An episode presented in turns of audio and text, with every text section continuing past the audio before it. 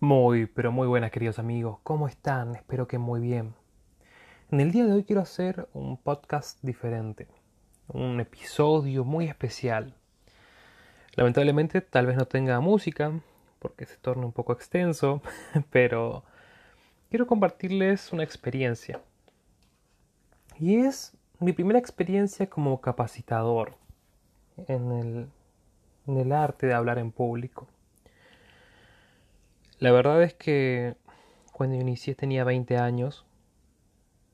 Dos años de capacitación tuve en el campo de la oratoria, gracias al licenciado Marcelo Urelli. Sin lugar a dudas, uno de, de mis maestros hasta la actualidad. Un gran capacitador, pero sobre todo una gran persona.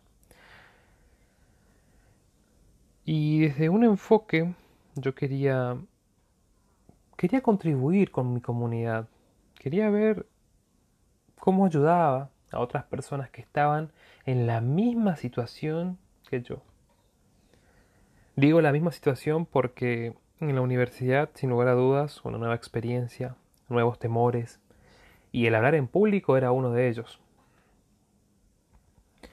Así que quería contribuir, quería brindar herramientas para que las personas comiencen a vencer ese miedo a hablar en público. Mi primer espacio fue la Biblioteca Popular Escritores Correntinos, una biblioteca que sin lugar a dudas es como mi hogar. Empecé en el 2014 y hasta el día de hoy estoy allí, ya sea como capacitador, también como miembro de comisión, también como voluntario. Son tres roles muy distintos uno de otro. Parecen iguales, pero no lo son. Y esta primera experiencia, esta primera clase puntualmente, fue muy especial porque nuevamente retomo, todo aquello que desconocemos nos genera miedo, nos genera temor. El no conocer a tu público, el no saber sus necesidades, el no saber si estás a la altura. Y todo eso juega un papel enorme dentro de nuestra psiquis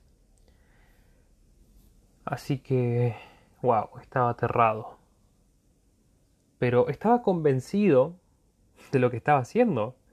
Y eso me brindó también las fuerzas para dar continuidad a lo que yo había empezado, porque yo pedí ese espacio. Y me lo dieron. Creo que también les debía por su voto de confianza a la biblioteca primer clase fue bastante mala, tengo que aclararlo. Porque si mal no recuerdo, llegué tarde.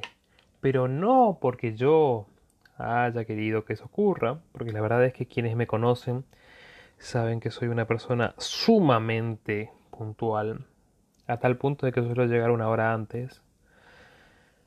Pero en esta ocasión no habíamos concordado bien con lo que refería a los horarios.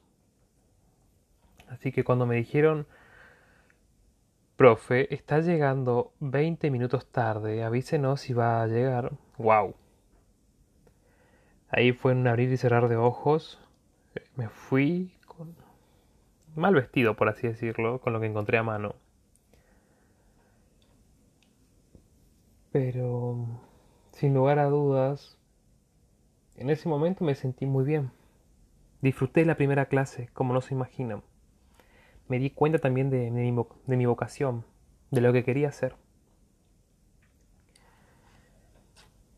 Como les expreso hoy, tal vez tengo otra perspectiva. Cuando empecé quería entregar mis herramientas acorde a lo que yo había aprendido. No adaptarme a mi público. También he fallado en, en muchos aspectos del contenido. Pero siendo sincero, uno necesita fracasar. Necesita ese fracaso para, para comprender. Por supuesto que hay que ser autocrítico, pero constructivo, no destructivo. Comprendí mis falencias, mi comportamiento también. Y eso me permitió mejorar cada una de mis clases. Llevar también mi clase, lo que yo brindo, a un nuevo nivel creo que por ahí no estamos acostumbrados a fracasar. Hay algunas personas que la verdad nos va bien, en el sentido de entramos a la escuela, somos buenos promedios, pero no estamos al tanto de la vida, no estamos al tanto de los problemas que hay allí afuera. Y necesitamos ese fracaso para chocarnos con la realidad, para comprender muchas cosas, para comprender que no estábamos siendo realmente efectivos. Y vamos a fracasar una y otra vez. Y fracasar eh, también nos va a definir como personas. Nos va a decir si estamos hechos para algo o no. Puede ser para, para un ámbito, un espacio laboral, una pareja también. Pero necesitamos de ese fracaso. Así lo veo yo, por lo menos, ojo, se trata también de un punto muy subjetivo y muy, muy, muy mío, muy personal. Pero el fracaso me permitió ser quien soy hoy. Me permitió también mejorar, me permitió pulir tantas cosas sin lugar a dudas. Me permitió también apagar un poco mi, mi ego, porque cuando uno inicia por ahí, wow, creo que tenés un poquito de poder y, y tu cabeza juega de una manera determinada. Es como algunas personas cuando tienen cierto uniforme también abusan de su poder. Creo que a todos nos pasa de alguna u otra manera, pero está en nosotros reflexionar si estamos yendo por el buen camino o no.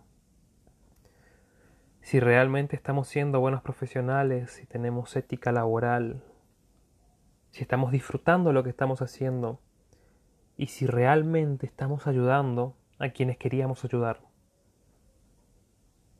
Siempre digo que para encontrar respuestas primero tenemos que hacernos las preguntas adecuadas. Y de eso se trata muchas veces. Preguntas. Te voy a decir que si quieres aprender oratoria, necesitas estar convencido de que quieres aprender. Estar convencido de que necesitas ayuda. Poner en práctica todo lo aprendido que no quede como un mero hecho teórico, una linda experiencia tal vez, un curso, sino ponerlo en práctica todos los días. En tu vida cotidiana no hace falta que llegue la presentación de tu vida para poner esto en práctica. Quiero que disfrutes, quiero que vivas, quiero que respires la oratoria después. Se vuelve una filosofía de vida. Una filosofía que trata de comunicar de manera efectiva un mensaje, que trata de llevar adelante una comunicación asertiva, donde no me dominen mis emociones, muy por el contrario, pero más allá de eso tampoco nunca pierda mi humanidad, mi, mi humildad como ser. Así que si quieres aprender oratoria, va a haber dos cuestiones. Uno va a ser la práctica, como expresé, y otro va a ser la experiencia. Eso nos va perfeccionando. Eso nos va puliendo. Así que hay un largo camino. Tampoco no quiero que crean, como siempre lo expreso, que es algo fugaz.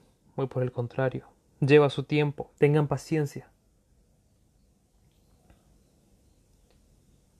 Siéntanse también disconformes.